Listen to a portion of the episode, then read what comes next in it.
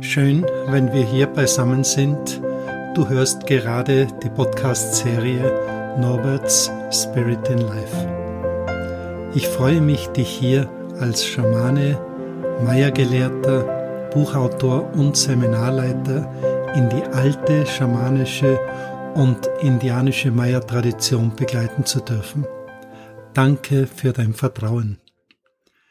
Ich begleite dich in diesen Folgen durch meine Erlebnisse auf den Wegen mit den Weisen der Indianerstämme Amerikas. Ihr Kampf um Gerechtigkeit, Würde und Ansehen, ihr Bemühen um einen gemeinsamen Weg in den neuen Zeitgeist sollte auch in diesen Folgen für dich spürbar sein. Begleite mich nun in eine weitere Folge zum Thema der Vereinigung der Indianerstämme initiiert von Tata Maestro Cirilo und ich erzähle dir vom unvergesslichen Indianertreffen in Merida in Mexiko. Die Vision des Maya-Ältesten Tata Cirilo war es, gemäß alten Prophezeiungen der Maya, die Stämme Nord-, Mittel- und Südamerikas zusammenzuführen. Adler und Kondor sollten sich im Herzen des Quetzals vereinen im Land der Maya. So ist es in Mayapan, einer Pyramidenanlage in Yucatan in Mexiko, auf einem Tempel abgezeichnet. Die Treffen sollten einmal in Mittelamerika ausgehend, dann wieder in den Norden und dann wieder in den Süden Amerikas verlegt werden. Diese Kraft sollte dann immer wieder in der Mitte in Guatemala oder in Mexiko miteinander vereint werden. Am mystischen Atitlansee in Guatemala fand das erste Treffen statt.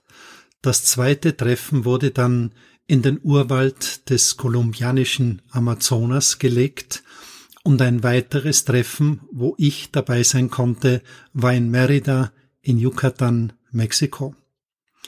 Auch hier zeigte sich wiederum das gleiche Bild eines schweren Kampfes um eine gemeinsame Aufgabe der Indianerstämme.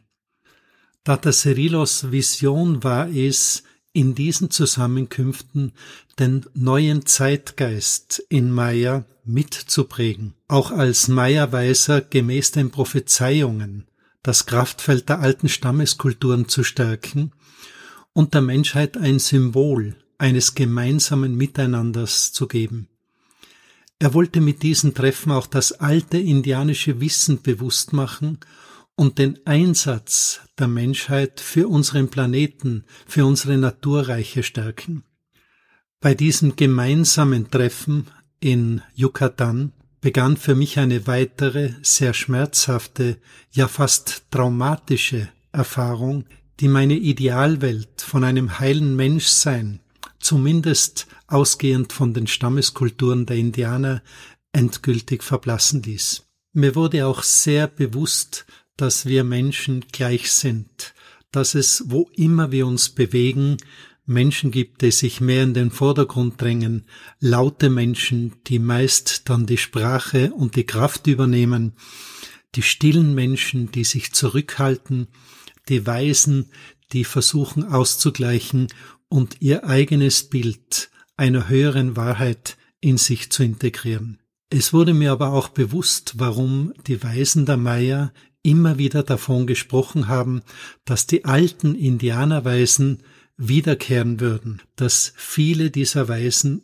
in der weißen Rasse sich inkarnieren würden. Nun, warum sollten Indianerweise sich im sogenannten Westen inkarnieren? Viele Menschen, die sich für das Indianerleben und deren Weisheit interessieren, sind auch Menschen, die mit viel Liebe dem Volke der Indianer-Stammeskulturen begegnen, die die Herzen dieser Menschen spüren und auch den Respekt für die Eigenheit dieser Völker geben.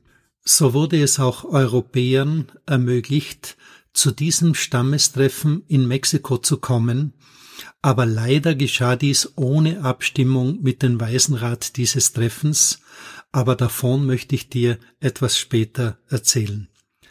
Nachdem der Termin eines neuerlichen Stammestreffens feststand, kontaktierte mich Tata Cirilo und bat mich um Hilfe.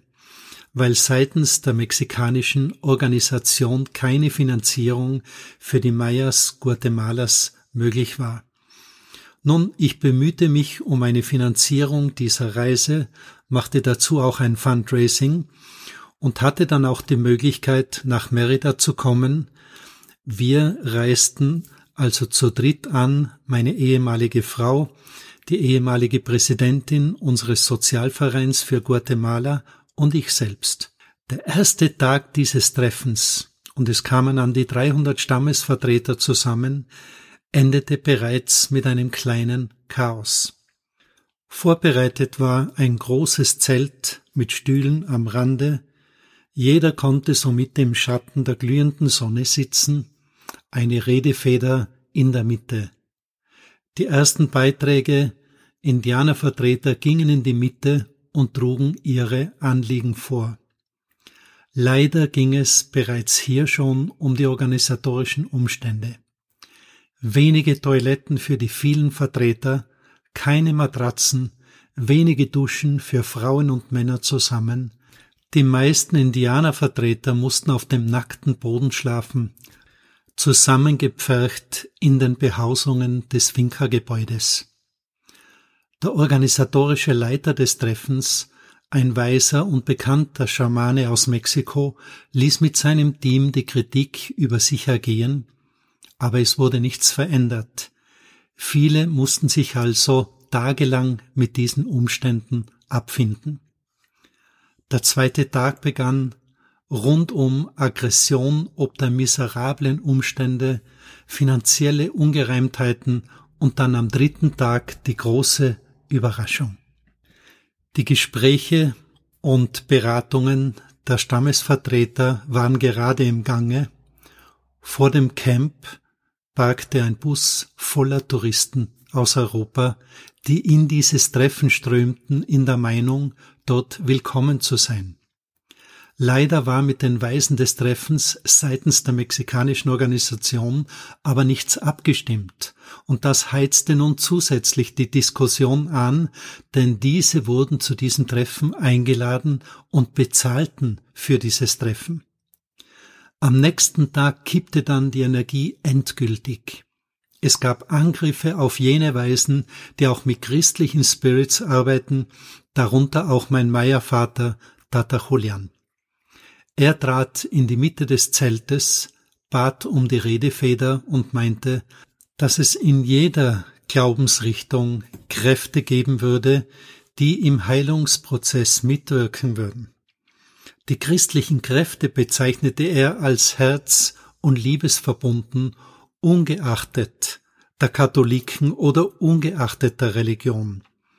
Aber diese Worte wollten wahrlich viele nicht hören und gaben ihre teils sehr aggressiven Kommentare dazu. Dann gelang es mir, die Redefeder zu bekommen, und ich bat Tata Julian um seine Hilfe und um seine Unterstützung. Mir war bewusst, dass es nun ein sehr heikler Moment war, wollte ich mich doch im Namen der weißen Rasse entschuldigen und meinen Beitrag für ein friedvolles Miteinander geben. Es war Mittagszeit und es hatte an die 35 Grad. Windstille und als ich beginnen wollte, kam bereits Unruhe auf. Aus dem Nichts entstand eine Windhose in einer derartigen Intensität, dass alle Beteiligten schreiend aus dem Zelt stürzten. Tata Julian stand an einem der starken Metallträger des Zeltes, der Tornado erfasste das Zelt, hob Julian an die Zeltstange hängend in die Höhe. Gleich stand das gesamte Zelt zwei bis drei Meter über dem Boden. Das Zeltgestänge pendelte in der Luft. Ich versuchte mich nach außen zu schlängeln, hörte Schreie und dann ein kurzer Moment der Stille und das Zelt crashte in sich zusammen. Einige Schamanen lagen unter dem Zelt, bei einem gab es den Verdacht einer Wirbelverletzung. Wie ein Wunder kam letztlich aber niemand zu Schaden. In dieser Schockstarre aller Beteiligten kam dann Julian zu mir und meinte, Norbert, es steht sich nicht dafür, im Ritual zu streiten, das wird wohl hoffentlich jetzt ein Ende haben. Ich wusste, dass dieser mächtige Schamane seine Naturgewalten einsetzte. Er setzte sie ein, um die Energie dieses Treffens zu brechen. Julian wusste, Regen und Wind zu lenken, und er bedankte sich bei den Spirits für diese Hilfe. Miteinander fuhren wir dann am nächsten Tag in die Maya-Anlage Mayapan. Es war ein erholender Moment, dass es eine Gemeinschaft, ein gemeinsames Miteinander gab, auch all derer, die in den Bussen anreisen durften. Und so kam es an diesem Ritualplatz, wo Adler, Kondor und Quetzal sich verbinden, doch zu einem sehr respektvollen und kraftvollen gemeinsamen Miteinander und damit verbunden auch zu wunderbaren Feuerritualen, die in dieser Pyramidenanlage gemeinsam gestaltet werden konnten. Am folgenden Tag kam es dann zu einem gemeinsamen Besuch dieser ganz, ganz großen Pyramiden und Tempelanlage von Chichen Itza. Die Mayas nahmen eine Fülle von Ritualgegenständen mit, Ritualmaterialien, um dort in dieser ganz, ganz großen Stätte Kukulkans ein Feuerritual zu gestalten. Nun, wir gingen alle in diese wunderbare Anlage und Tata Cirilo suchte sich nach einem Begrüßungsritual einen Platz aus, wo er dann ein großes Feuerritual in der Verbindung zur gefiederten Schlange gestalten wollte. Es war niemandem bewusst, dass die Organisation dieses mexikanischen Treffens keine Erlaubnis für dieses Ritual eingeholt hatte, und es ist ein absolutes Tabu, an diesen stark touristischen Orten Feuer zu entzünden. An diesem Tag sollte sich im Schatten der Stiege des Kukulkan-Tempels die gefiederte Schlange zeigen, wie man es aus Erfahrung weiß.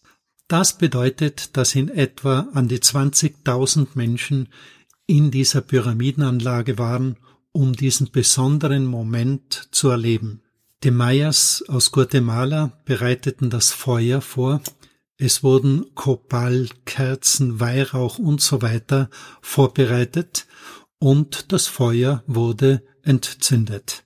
Nach in etwa einer halben Stunde das Feuer brannte lichterloh, drei Meter hohe Flammen, kam ein aggressiver Mitarbeiter des Zentrums von Chichen Itza auf uns zu und schrie, dass dieses Feuer nicht erlaubt sei, und in diesem Moment kamen Securities, die mit Feuerlöschern in das Feuer hinein Schaum spritzten, und es war mit einem Mal ein völliger Crash der Energien gegeben. Flüche, Verwünschungen, Aggressionen machten die Runde, und letztendlich zogen sich dann wiederum diejenigen, die aus den anderen Kulturkreisen kamen, Besucher dort, auch die Brückenbauer zurück und versuchten in Meditationen und ruhigen Gesängen die Situation zu beruhigen. Aber auch hier war es wiederum gegeben, dass ein Fehler in der Organisation ein völliges Chaos und man könnte auch sagen, einen wahrlichen Tsunami aus der Unterwelt auslöste. Das Ende dieses Stammestreffen war so, dass die Presse eingeladen wurde und dass im öffentlichen Fernsehen die Missstände und auch die finanziellen Missbräuche in diesem Treffen öffentlich gemacht wurden. Für uns, die wir bei diesem Treffen dabei waren, hatte dies zur Folge, dass wir nach diesem Treffen Hautausschläge bekamen und letztendlich auch Hilfe brauchten, um diese Intensität auch von Negativität nach und nach transformieren zu können. Ich traf auch in diesem Zusammenhang die Entscheidung, bei derartigen Treffen nicht mehr dabei sein zu wollen, und auch Tata Cirilo gab seine Vision auf und stürzte dann, wie ich es erleben konnte, in eine Depression, indem er dann immer wieder vermittelte, dass ein wichtiger Teil seiner Lebensvision nicht erfüllt werden konnte. Es sollte in diesem Podcast auch niemand verurteilt werden. Es zeigte aber für mich auf, dass wir als Menschen gleich sind. Und dennoch weiß ich, dass die ganz große Weisheit der Hüter unseres Planeten, das sind die Indianerstämme, dass diese ganz großen Weisen so vieles für den jetzigen Zeitgeist beitragen können und dass wir aufmerksam werden auf ihre Stimme und es mögen dann auch die Stimmen derer sein, die die Weisheit in sich tragen und die auch kompatibel mit dem heutigen Zeitgeist sind. Diese drei Folgen zum Thema des gemeinsamen Aufbruchs der Indianerstämme möge auch ein Hinweis dafür sein, dass wir uns alle auf dem Wahrheitspfad des Respekts und der Wertschätzung begeben sollten. Respekt und Würde sind der Schlüssel für den zwischenmenschlichen Frieden und die zwischenmenschliche Akzeptanz.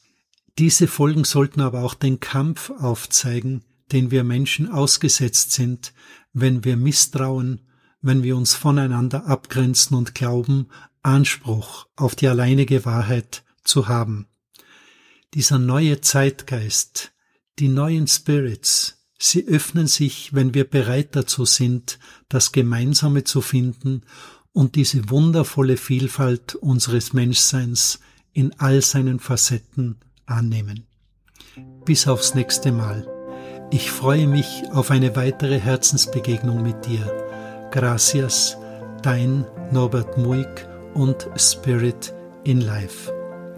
Übrigens, ich freue mich, wenn du diese Podcasts auch mit deinen Freunden und Vertrauten teilst. Finde weitere Infos auf meiner Website www.basmundo.com.